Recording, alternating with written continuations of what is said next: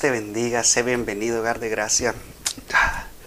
Te damos la grandiosa bienvenida porque sabemos que los propósitos del Señor son perfectos y es casualidad, no lo es. La verdad es que el Señor es tan bueno que quiere las mejores cosas para nosotros. Y una semana más estamos aquí dándole gloria al Señor, agradeciéndole todo lo que Él hace por nosotros, por nuestras vidas, porque su voluntad es perfecta, es maravillosa, es grandiosa.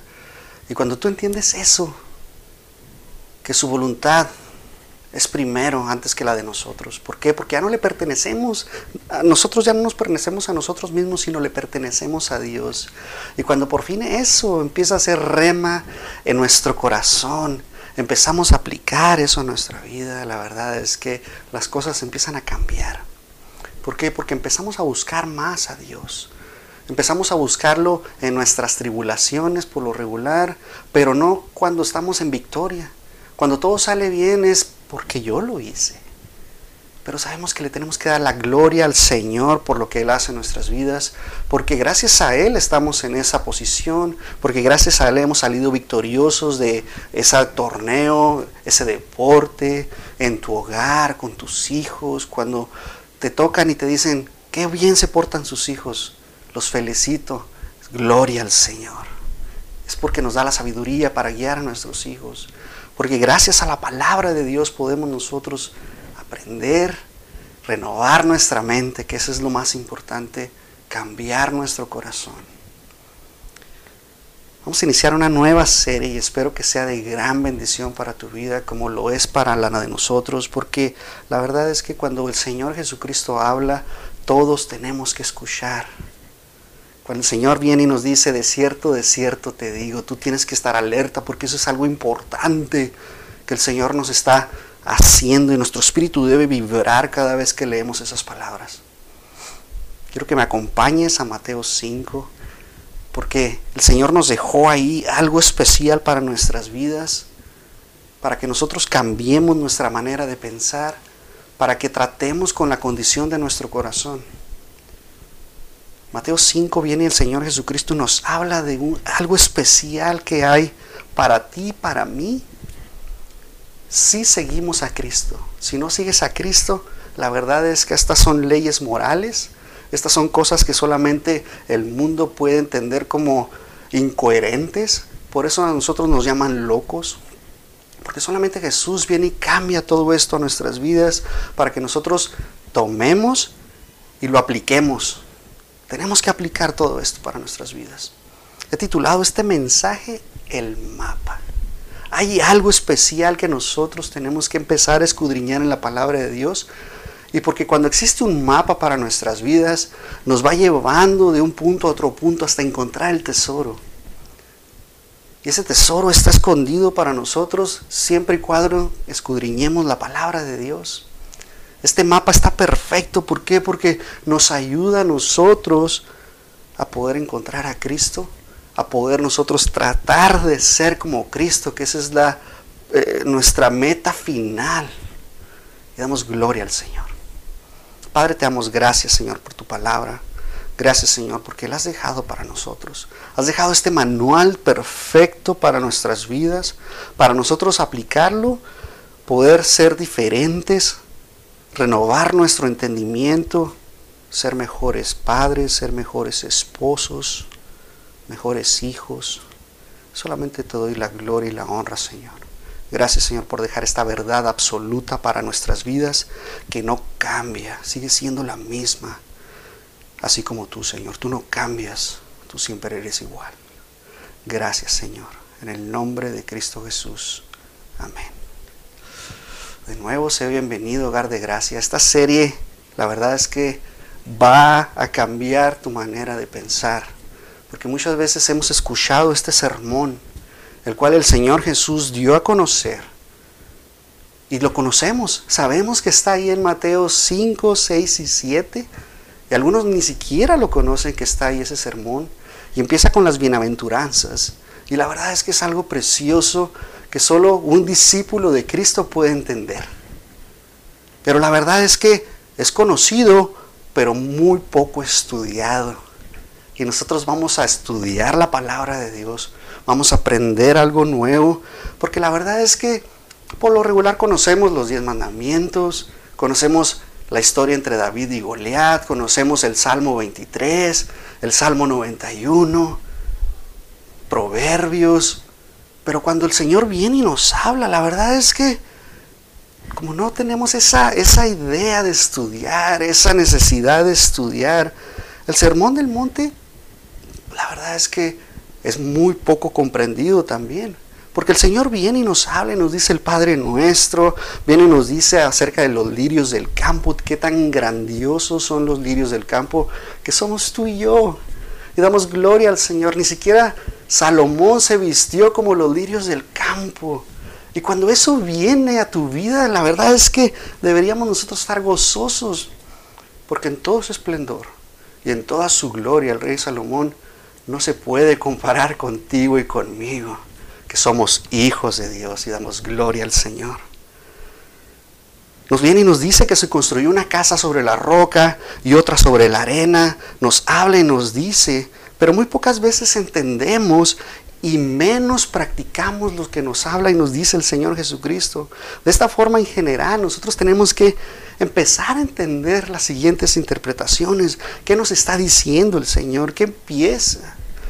Y muchas personas hablan de que, pues sí, son leyes morales, son principios morales de los cuales se han establecido, son muy buenos. La verdad es que es muy bueno lo que dice la palabra de Dios. Y cuando nosotros entendemos que si hacemos y viviéramos como nos enseña el Señor Jesucristo, como Dios establece la palabra de Dios, la verdad es que seríamos diferentes. Pero muchas veces, aunque está la palabra de Dios, aunque Dios nos quiere guardar de todo es, de todo el mundo, y nos pone estas leyes morales, la verdad es que brincamos la barda y queremos hacer las cosas que van en contra de Dios. Pero este punto de vista el que Señor, el que Señor nos está mostrando acerca de las leyes morales, todavía nos quiere enseñar algo más, y es la justicia. Cuando nosotros somos justos, cuando nosotros estamos buscando la justicia, cuando nosotros usamos nuestros miembros como instrumentos de justicia y no para mal, la verdad es que sobrepasa la ley. Sobrepasa a los fariseos, sobrepasa a los maestros de la ley. Y mira lo que dice Mateo 5:20. Porque os digo que si vuestra justicia no fuere mayor que la de los escribas y fariseos, no entraréis en el reino de los cielos. ¿Te das cuenta lo que nos dice la palabra de Dios? Nosotros somos justificados por la sangre de Cristo Jesús. Y damos gloria al Señor. Los fariseos, los escribas, todos los intérpretes de la ley, ellos estaban bajo la ley. Ellos en cualquier momento podían salirse y quedarse descubiertos, porque eso es lo que hacía la ley te cubría, era como un paraguas y te estaba cubriendo. Pero en cuanto se salían esas personas de la ley, quebrantaban la ley. Y todos conocemos que son diez mandamientos, ¿verdad? Pero si, si, a ti te interesa estudiar, escudriñar la palabra de Dios, te vas a dar cuenta que son 613 imposibles de cumplir. No se puede cumplir la ley. No se puede, es imposible. Tenemos que ver la aplicación. Muchas personas piensan que es una aplicación futura de lo que nos está diciendo el Señor Jesucristo. ¿Por qué? Porque nosotros estamos bajo la gracia y no aplica eso a nuestras vidas. Pero la verdad es que tenemos que entender que nosotros como discípulos de Cristo Jesús, viene y nos enseña y nos enfatiza el esfuerzo que tenemos que hacer. ¿Por qué? Porque sí, Pablo viene y nos dice que es un esfuerzo tenemos que, nos, tenemos que esforzarnos, que tenemos que correr la carrera, que tenemos que estar velando, que tenemos que estar siempre listos para que nosotros podamos estar disponibles para el Señor. Lo que nos enseña el Señor Jesús. Y después viene Pablo. Y es respaldado por el Espíritu Santo y nos muestra, nos enseña tantas cosas que no debemos ignorar lo que nos enseña el Señor Jesucristo. El sermón del monte no viene a tratar de romper la ley de Dios, sino a mejorarla, a cumplirla, dice el Señor Jesucristo, que Él no ha venido a derogar la ley y los profetas, sino a que se cumpliese la ley. Y damos gloria al Señor. ¿Por qué? Porque las exigencias de la ley eran tan duras, demasiado duras que no se podían cumplir. Pero viene el Señor y nos muestra que tenemos nosotros que cambiar nuestra manera de pensar. Nos enseña tantas cosas. La palabra de Dios y en especial el sermón del monte podemos aplicarlo literalmente. Eso es lo que piensan algunas personas. Y la verdad es que sí hay cosas que tenemos que aplicarlas tal cual y dicen, pero hay otras cosas que tenemos que entenderlas y comprenderlas por medio del Espíritu Santo para que nos revele qué tenemos que hacer. Por ejemplo, el Señor te dice que te cortes una mano o que te saques un ojo. ¿Qué tenemos que hacer? La palabra de Dios nos prohíbe también, ¿verdad? En el Sermón del Monte el Señor nos dice que no tengamos juramentos. ¿Qué es literal y qué no es literal? ¿Te vas a cortar una mano? ¿Te vas a sacar un ojo si te des ocasión de caer? ¿Vas a hacer juramentos? Eso sí lo puedes hacer, eso es literal hacia nuestras vidas. Y tenemos que empezar a ver el contexto de lo que nos dice la palabra de Dios. Señor Jesucristo habla del divorcio, tenemos que analizar lo que dice y vamos a entrar y profundizar en todo ello para aprender, para que sea de nuestra edificación y nosotros podamos tener. La palabra de Dios, el Señor Jesucristo nos dice que la fuerza no es una opción. ¿Qué vamos a hacer nosotros? Nos lleva a un punto de vista que es legalista terminar. Los fariseos tenían este legalismo de tal manera que no podían cumplirlo. Y se dirigen a Jesús y Jesús les está hablando y les está diciendo estas, estas palabras para cambiarle su forma de pensar y que vieran más allá de, de, la religión que ellos habían hecho, porque en realidad se había hecho una religión en donde ellos eran tan estrictos que no podían cumplir la ley. Pero la intención de Jesús era enfocarles y darles la luz que ellos necesitaban. No la pudieron ver, solo algunos pudieron ver todo esto. En resumen, el Señor del el, sermón del monte nos muestra que no es una lista de preceptos, no es una lista de preceptos morales, tampoco es, es bueno, es una lista de, de esos preceptos morales. También son consejos para vivir. También nos muestra cómo en aquel tiempo el Señor Jesucristo les estaba hablando directamente a los fariseos y también cómo nos está hablando nuestra vida en este tiempo. Y damos gracias a Dios. El Sermón del Monte nos muestra un carácter hacia nuestras vidas. Nosotros como seguidores de Cristo, como soldados de Jesucristo, tenemos que aplicar a nuestras vidas todo esto, porque muchos, como te decía al principio, dicen que eso era nada más para aquel tiempo o para el tiempo futuro después de la venida del Señor Jesucristo. Y que nosotros como estamos en la gracia no aplica nada de esto. Y tenemos que entender que hay cosas que sí no aplican en nuestras vidas y que aplica en nuestras vidas. Y eso es lo que vamos a tratar de encontrar, de escudriñar y poder decir, ah, gracias Señor. Porque nos cambia nuestra manera de pensar.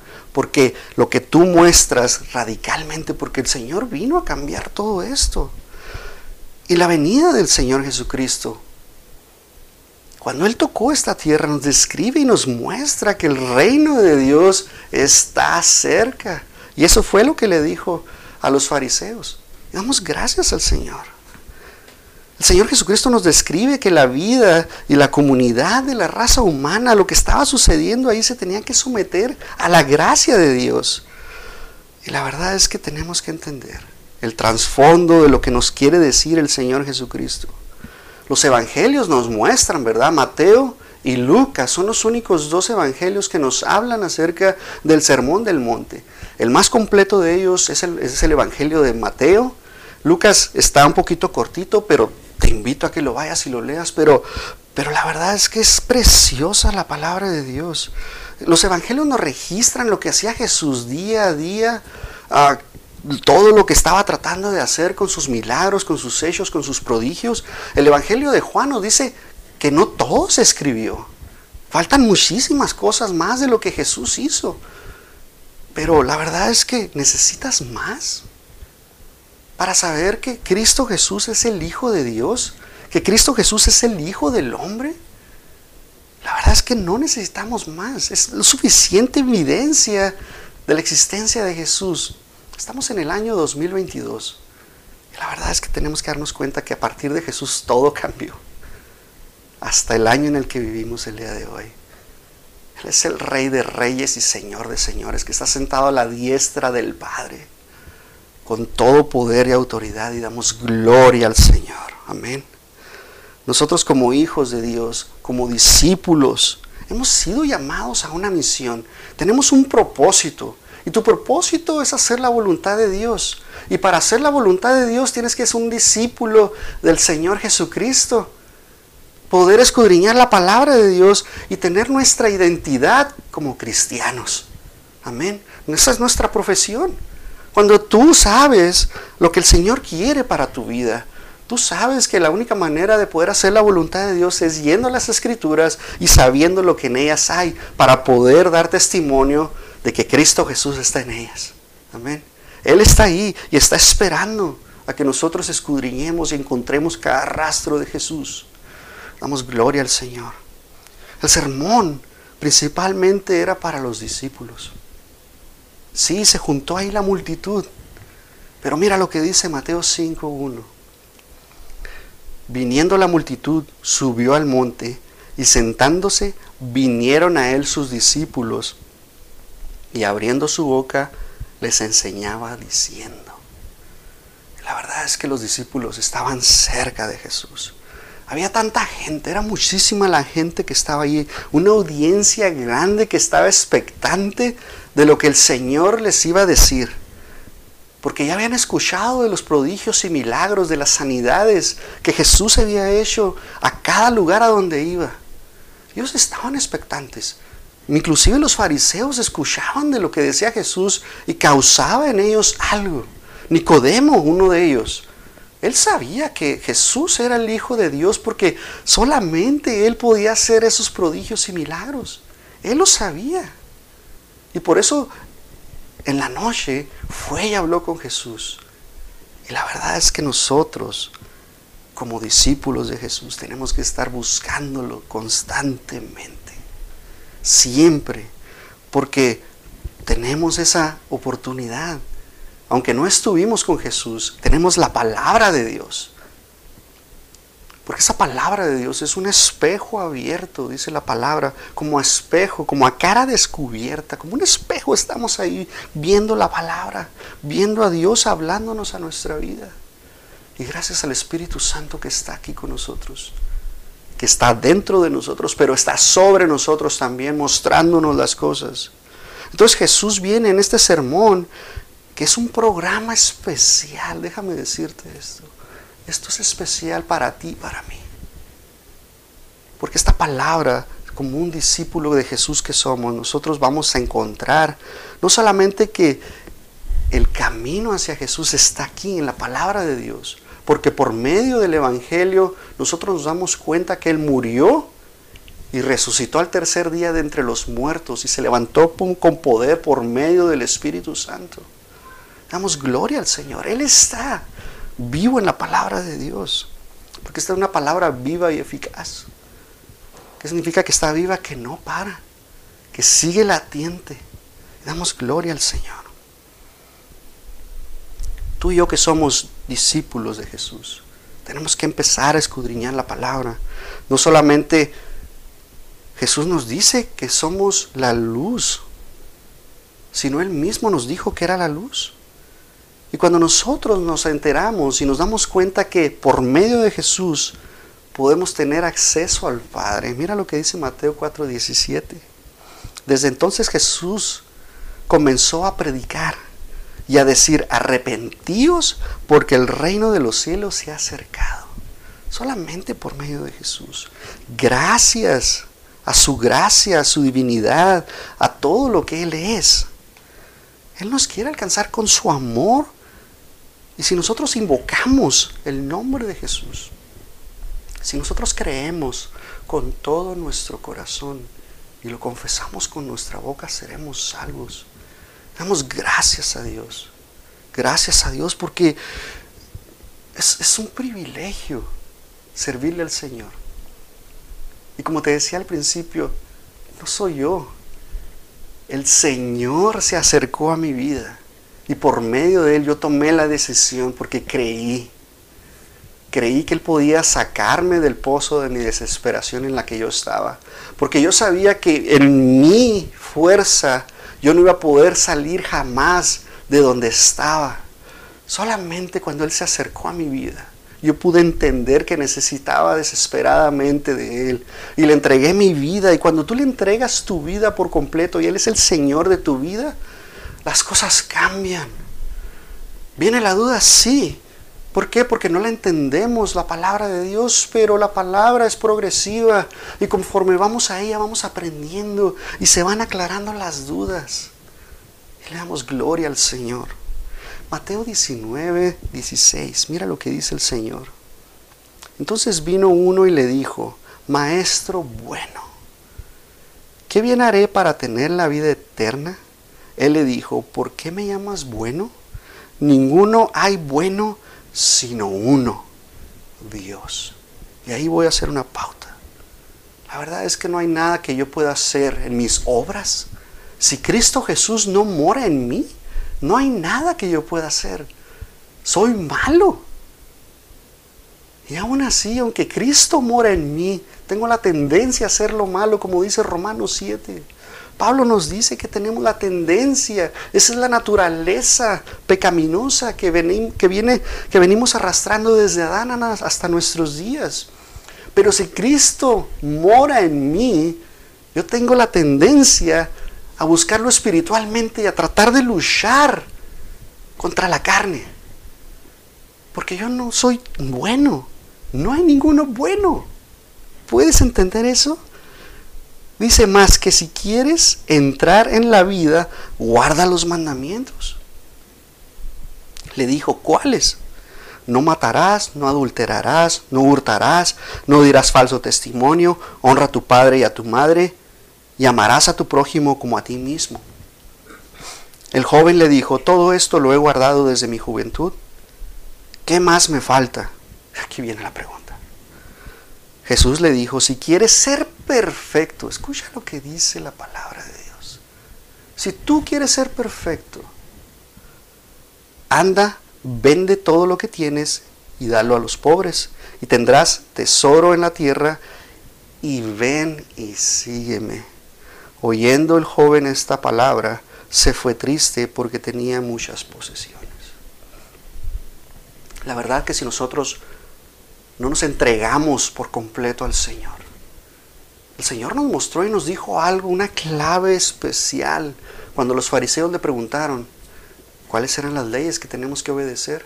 Y el Señor viene y nos dice, amarás al Señor tu Dios con todo tu corazón con toda tu mente, con toda tu alma y con todas tus fuerzas.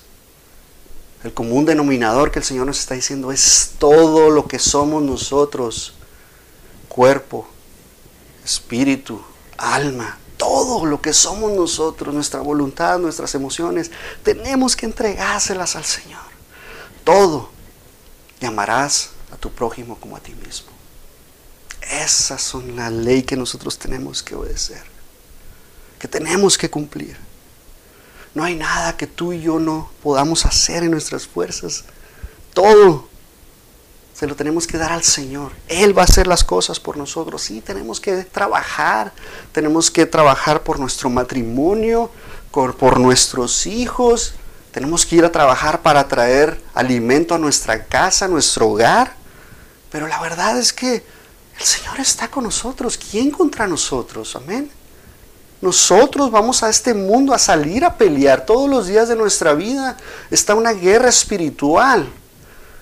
Y cuando el Señor es el Señor de tu vida, cuando tú le buscas primeramente, la verdad es que todo llega solito.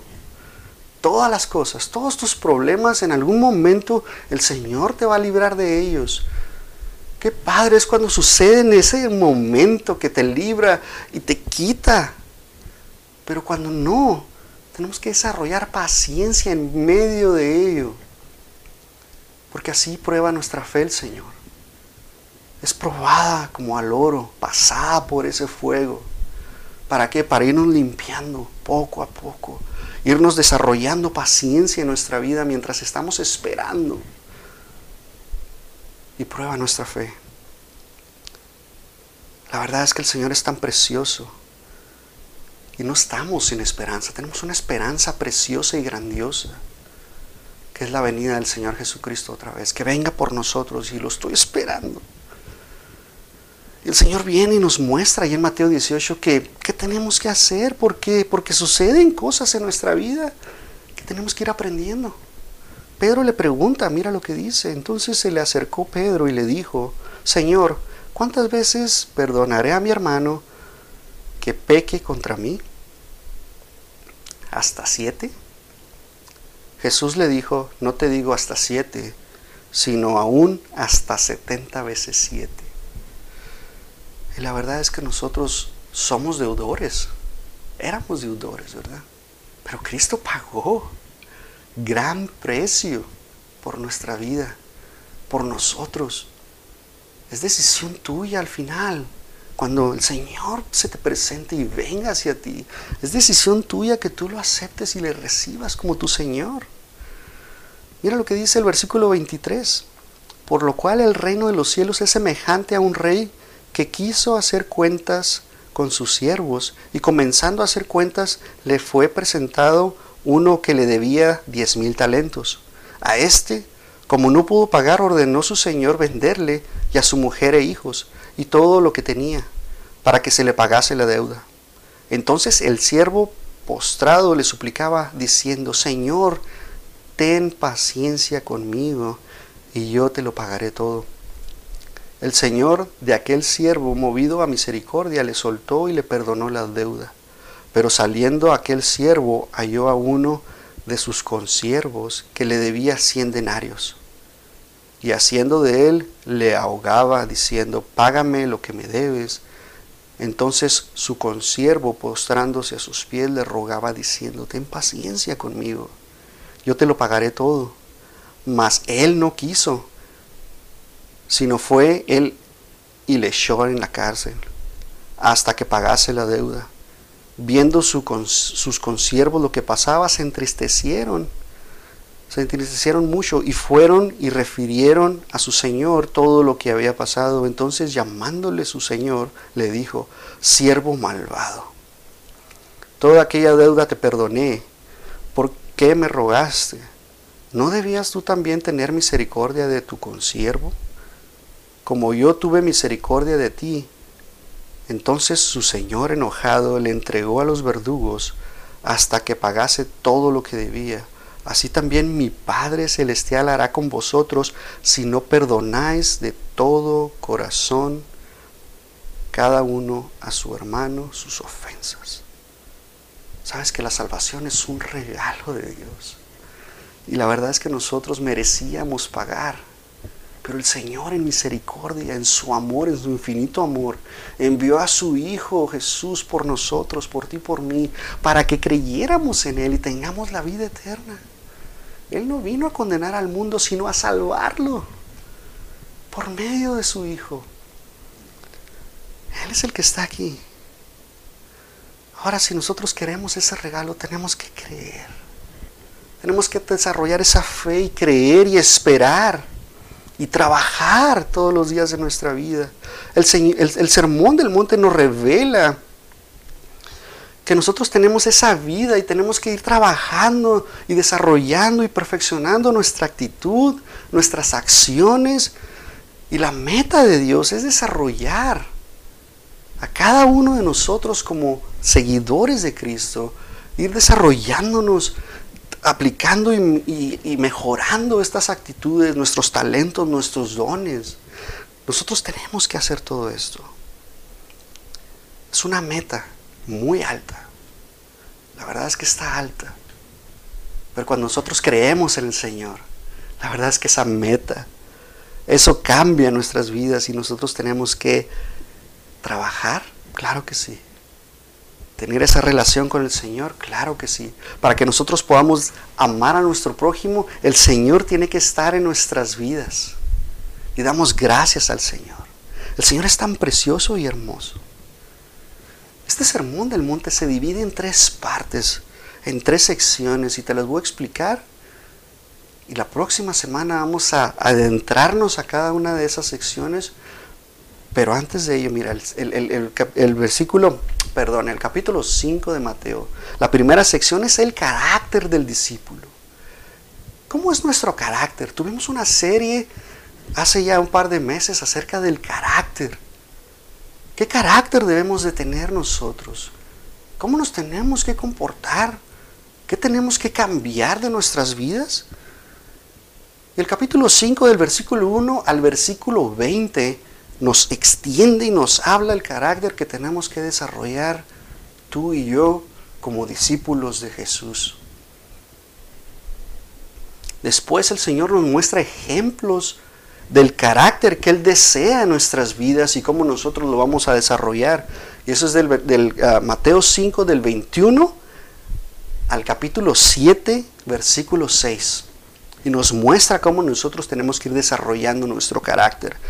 Y vamos a ir aprendiendo juntos, vamos a ir aprendiendo de la mano cómo nosotros tenemos que ir aplicando eso a nuestras vidas. Y después están las amonestaciones ¿Qué tenemos que hacer nosotros para llegar a, a, cambiar ese carácter? ¿Qué está sucediendo en nuestras vidas? Y es del capítulo 7, versículo 7 al 27. Y tenemos que ir aprendiendo, vamos a ir aprendiendo juntos, vamos a ir desarrollando todo lo que tenemos que ir eh, aplicando a nuestras vidas. Y está muy sencillo de aprender. Tenemos que enfocarnos y ver el tema central del cual está hablando Jesús, que tenemos que ir caminando, cómo le vamos a ir haciendo. Es, es algo precioso lo que vamos a ir aprendiendo. Por ejemplo, te voy a mostrar algo. Cómo nosotros tenemos que usar estos, estos brazos, estos miembros como instrumentos de justicia, porque los escribas y los fariseos no lo podían hacer. Ellos en su ley, en lo que interpretaban de la ley, eran justos. No me, no me malentiendas, ellos eran justos, pero solamente en esa área. Se acercaba el sabbat y ellos eran tan justos que si alguien se estaba muriendo lo dejaban morir. Y el Señor Jesús tiene que cambiar todas estas cosas. Por ejemplo, había una secta de los fariseos que eran, ellos estaban tan tan cegados, tan extremistas para ser santos, para, para tratar de ser santos que ellos evitaban pecar tapándose los ojos. ¿Por qué? Porque por medio de sus ojos codiciaban a la mujer. Y eso era pecado para ellos. Entonces se tapaban sus ojos y, y, ellos salían a las calles con sus ojos tapados, se caían, se golpeaban, se tropezaban y esta secta, a lo mejor te vas a reír, pero esta secta se les llamaban los, los fariseos golpeados y sangrantes. ¿Por qué? Porque de esa manera era como ellos se golpeaban. Ellos no podían ver a las mujeres en público porque las codiciaban. Y ese era un problema que Jesús quería cambiar. Ellos querían ser justos, ellos no querían pecar. Pero Jesús nos está diciendo que era incorrecta la manera en cómo ellos estaban haciendo las cosas. Y, Jesús quería cambiar. Porque a lo mejor tú podrías decir, bueno, pues sí, están haciendo, están tratando, están tratando en sus fuerzas de hacerlo. Pero Jesús viene y nos dice que no es el modo correcto de hacerlo. ¿Por qué? Porque los ojos es el medio por el cual entra la codicia entra la lujuria, pero al final de cuentas es la condición del corazón. Ellos no habían transformado su corazón, seguía endurecido. Y Jesús les estaba hablando y les estaba diciendo lo que tenían que hacer. Jesús les decía, si tu ojo te es, eh, te es manera de caer, arráncalo y tíralo. Pero Jesús viene y les dice, eso no te va a servir. y está haciéndolo de una forma diferente. Y Jesús nos está hablando y nos está diciendo, hey, pon atención. No está en tus miembros, está en tu corazón. No es suficiente con lo que tú quieres hacer. No está en, no está en tus fuerzas. En tus fuerzas te vas a cansar. En tus fuerzas vas a claudicar. Sí, estás muy fuerte el día de hoy, pero al día, al día de mañana viene algo que te tumba y vas a caer. Sermón del Monte no es una nueva ley, solamente el Señor viene a cumplir la ley. Damos gracias al Señor. ¿Por qué? Porque Él viene y nos muestra y nos da todo lo que necesitamos para agradar a Dios. Suficientes problemas en la vida. Hay tantas cosas. Solamente ve la historia de Israel. Desde que Israel se creó, en cuanto les pusieron un rey, que ellos escogieron un rey porque Dios era su rey.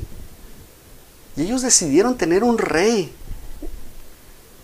Desde allí empiezan todas estas cosas, estas reglas, y vemos todo lo que está sucediendo con Moisés, vemos todo lo que está sucediendo. La verdad es que no se puede cumplir la ley. Tenemos que, vamos a ir interpretando la palabra de Dios, vamos a ir interpretando por qué el Señor viene y nos muestra que había este legalismo. Jesús lo expone de tal manera, lo retó, les habló y les viene y les muestra ciertas cosas. Necesitas un nuevo corazón. Necesitas un nuevo corazón de nuevo. Les empieza y les sigue hablando. Jesús quiere que cambiemos nuestro carácter. Jesús quiere que, que, que caminemos conforme al carácter de Dios. Una vez que entendemos el carácter de Dios, una vez que sabemos que su soberanía es perfecta, las cosas empiezan a cambiar en nuestras vidas. El sermón nos ilustra, nos muestra la naturaleza y todo lo que está sucediendo y nos muestra todo lo... O sea, vamos a, tratar de interpretar los pasajes. La verdad es que va a ser muy interesante porque tenemos que cambiar. El Señor viene y nos dice que nosotros somos la luz del mundo. Les está diciendo a sus discípulos, ustedes son la luz del mundo. Y luego después nos dice que lo que Él tiene no se lo puede dar a los perros, a los perrillos. Y luego después viene y nos dice que tenemos que entrar por la puerta angosta. Y luego después nos dice que tenemos que dar la mejilla. Y todas estas cosas son locura para el mundo. Y aún así, nosotros como hijos de Dios en veces no las entendemos. Y vamos a entrar a todas ellas, vamos a tratar de analizarlas, las aplicaciones, qué enseñanzas nos quiere decir el Señor, el sentido por el cual nos quiere hablar, lo que significa. ¿Por qué? Porque el Señor en aquel tiempo les estaba hablando a los judíos. Por ejemplo, el Señor nos dice que somos la sal del mundo, la sal de la tierra, perdón. Y ahora nosotros sabemos que la sal, ¿para qué sirve? Pues para darle sabor a la comida, pero en aquel tiempo, específicamente en aquel tiempo, la sal era para que la carne no se echara a perder. ¿Te das cuenta? Tenemos que empezar a ver lo que estaba sucediendo en aquel tiempo y cómo el Señor Jesús les quiere hablar.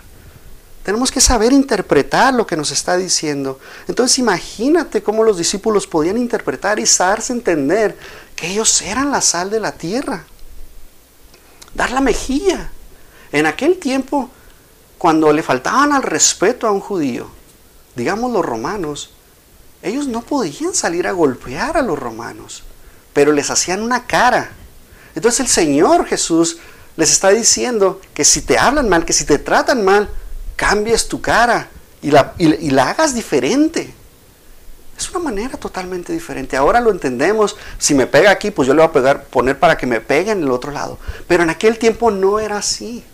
Y tenemos que entender lo que estaba sucediendo en aquel tiempo. Muchas veces hacemos caras. Yo veo a mi hija, de repente me hace unas caras y me para la trompa. Eso es básicamente lo que estaba sucediendo en aquel tiempo. Por eso el Señor Jesús nos habla y nos dice, esos gestos que estás haciendo, no los hagas. Cambia tu gesto. Lo que te vieron de este lado, cámbialo para que no vean lo que estás haciendo. Cámbialo. Y la verdad es que nos cambia la forma de pensar de lo que está sucediendo y saber interpretar. Porque los, los, los rabinos en aquel tiempo hablaban de una manera diferente como estamos hablando hoy el día. Las predicaciones son diferentes. Ellos hablaban y nos mostraban algo en un punto de vista, lo hacían muy grande y luego después explicaban con ejemplos qué había que suceder, ilustraban el campo de lo que ellos querían hacer. Y la verdad es que es diferente. Para terminar te voy a decir esto. Solamente te voy a dar este ejemplo de cómo sucedía en aquel tiempo, cómo Jesús viene y nos muestra como maestro de que, era Él, como rabino que era Él. Y te voy a decir cómo estaba. Mateo 5:39. El Señor nos, bueno, te lo voy a dar desde 38, dice, oísteis que fue dicho, ojo por ojo y diente por diente. Eso no está en los diez mandamientos, ¿verdad? Pero esa era una parte de la ley. De esos 613 mandamientos, que existían. De los diez mandamientos se desglosaban parte de estos. Que te peines, que no te metas al, que te bañes si tienes flujo de sangre, si tienes una relación sexual, que te metas y te bañes. Había todas estas reglas. Y la verdad es que no se podían cumplir. Ojo por ojo y diente por diente. Pero mira el Señor. Pero yo os digo, no resistáis al que es malo. Y desde ahí voy a parar. El Señor viene y nos muestra, no resistas al que es malo. No contiendas con el que es malo. No pelees contra el que es malo. Ese es el punto en el cual quiere llegar el Señor Jesús y nos quiere mostrar algo especial. Y luego nos da ejemplos de lo que tenemos que hacer y cómo lo tenemos que hacer. Dice, antes a cualquiera que te hiera en la mejilla derecha, vuélvele también la otra.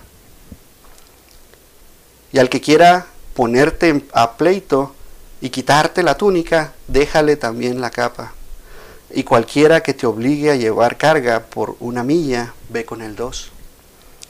Al que te pida, dale. Y al que quiera tomar de ti prestado, no se lo rehuses. ¿Te fijas cómo el Señor nos dice? O sea, nos está diciendo que estas personas son malas. El que te pide prestado es malo. El que abusa de ti es malo. El, el, que te llama, el que te habla feo, el que te quiere golpear, el que te golpea inclusive, es malo. La verdad es que el Señor nos habla y nos dice que no peleemos contra ellos malos, que resistamos. Porque nosotros somos justos y tenemos que obrar como el Señor Jesucristo.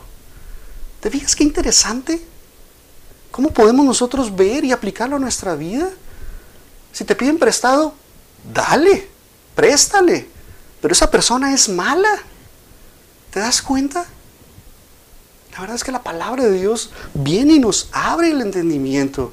Y yo le doy la gloria al Señor. Tenemos que entender que la palabra de Dios es literal, pero también es de, forma, es de una forma de hipérbole. Y la forma de hipérbole es, es, es, una exageración de algún hecho que está sucediendo, de una circunstancia o de un relato. Y una vez que entendemos esto, podemos aplicarlo a nuestras vidas. Por ejemplo, ahorita te decía, sácate el ojo.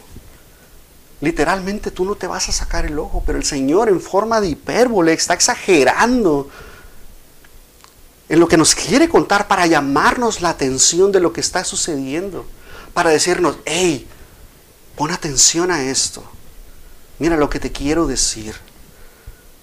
Nosotros tenemos que cambiar, tenemos que ver lo que el Señor nos está diciendo y cómo nosotros podemos aplicarlo a nuestra vida y de qué manera lo vamos a aplicar a nuestra vida. La hipérbole es una forma común de hablar de esos días, ¿ok? En ese tiempo así se hablaba. Es una exageración para captar esa atención y hacer notar el punto que queremos llegar o que se quería llegar en aquel tiempo. Es una declaración extrema y absolutista, algo que no va a cambiar, ¿te das cuenta? Pero la intención no es, nunca es la intención que se interprete en este tiempo. ¿Te das cuenta? Eso es para aquel tiempo. Pero cuando nosotros empezamos a analizar la palabra de Dios, imagínate hoy cortándote la mano si te es ocasión de caer. Imagínate sacándote los ojos. ¿Te das cuenta? El Señor quiere mostrarnos algo porque en aquel tiempo quería cambiar las actitudes de los fariseos y de los escribas. Pero hoy el Señor Jesucristo, por medio del Espíritu Santo, nos abre el entendimiento y le damos gloria al Señor. El Señor quiere. Lo que nos dice la palabra de Dios es que si tu ojo es ocasión de caer, voltea hacia otro lado. Si, si ves a aquella mujer, si ves a aquel hombre que te está seduciendo, que te está hablando, que te está diciendo algo, tú solamente te volteas. Porque el pecado eso hace. Vas hacia el pecado, pero arrepentirte del pecado es voltearte 180 grados y vas a otro lado. Y el Espíritu Santo te está hablando, no, ni platiques, no, no lo hagas, no lo hagas, no lo hagas. Y damos gracias al Señor. Podemos darnos cuenta ¿Qué tenemos que hacer? La verdad es que la palabra de Dios, tenemos que entender el contexto. No no te guíes por un versículo. Tenemos que entender el contexto de lo que nos está diciendo. Jesús que nos está hablando en el sermón del monte. No te vayas y te saques los ojos, ¿verdad? Entiende lo que está sucediendo. El Señor es tan precioso que nos muestra todas estas cosas. Saber el trasfondo, las prácticas tradicionales de aquel tiempo, de cómo se estaban usando. El divorcio, por ejemplo. Ellos le cuestionan a Jesús por la carta de divorcio que Moisés les daba, pero Jesús les dice por la dureza de vuestro corazón. Poder entender todas estas cosas, vamos a entrar a todas ellas. Le damos gracias a Dios. La verdad es que la palabra es preciosa. Nosotros tenemos que entender que la raíz del pecado nos va a destruir, va a transformar nuestro corazón. Hablamos del pecado la semana pasada, terminamos la serie acerca del pecado, perdón, la semana antepasada. La verdad es que si nosotros nos damos cuenta quiénes somos como hijos de Dios, deberíamos estar luchando constantemente en contra del pecado, tratando de hacerlo, que se vaya, huirá de vosotros, dice la palabra de Dios. La verdad es que el Señor es precioso, es hermoso. ¿Sabes? El, el, sermón del monte es un reto para nuestra vida como hijos de Dios, como cristianos que somos, considerando todas estas cosas. Y cuando nosotros nos ponemos a estudiar, la verdad es que nos damos cuenta que es un reto. Es un reto, ¿por qué? Porque va a estirarnos intelectualmente. ¿Por qué? Porque va a renovar nuestro entendimiento, pero a la misma vez nos va a fortalecer espiritualmente. Y eso es lo que tú y yo queremos nos va a provocar a hacer cosas diferentes en nuestra vida, nos va a provocar a estudiar más, nos va a poner a pensar, a meditar la palabra de Dios. Y la verdad es que tenemos que cambiar nuestra manera de pensar. El mundo está haciendo y deshaciendo con nosotros, con nuestros hijos primeramente. Muchas veces no te das cuenta lo que están viendo tus hijos en la televisión. Mi hijo el día de ayer me preguntó si podía ver esta película.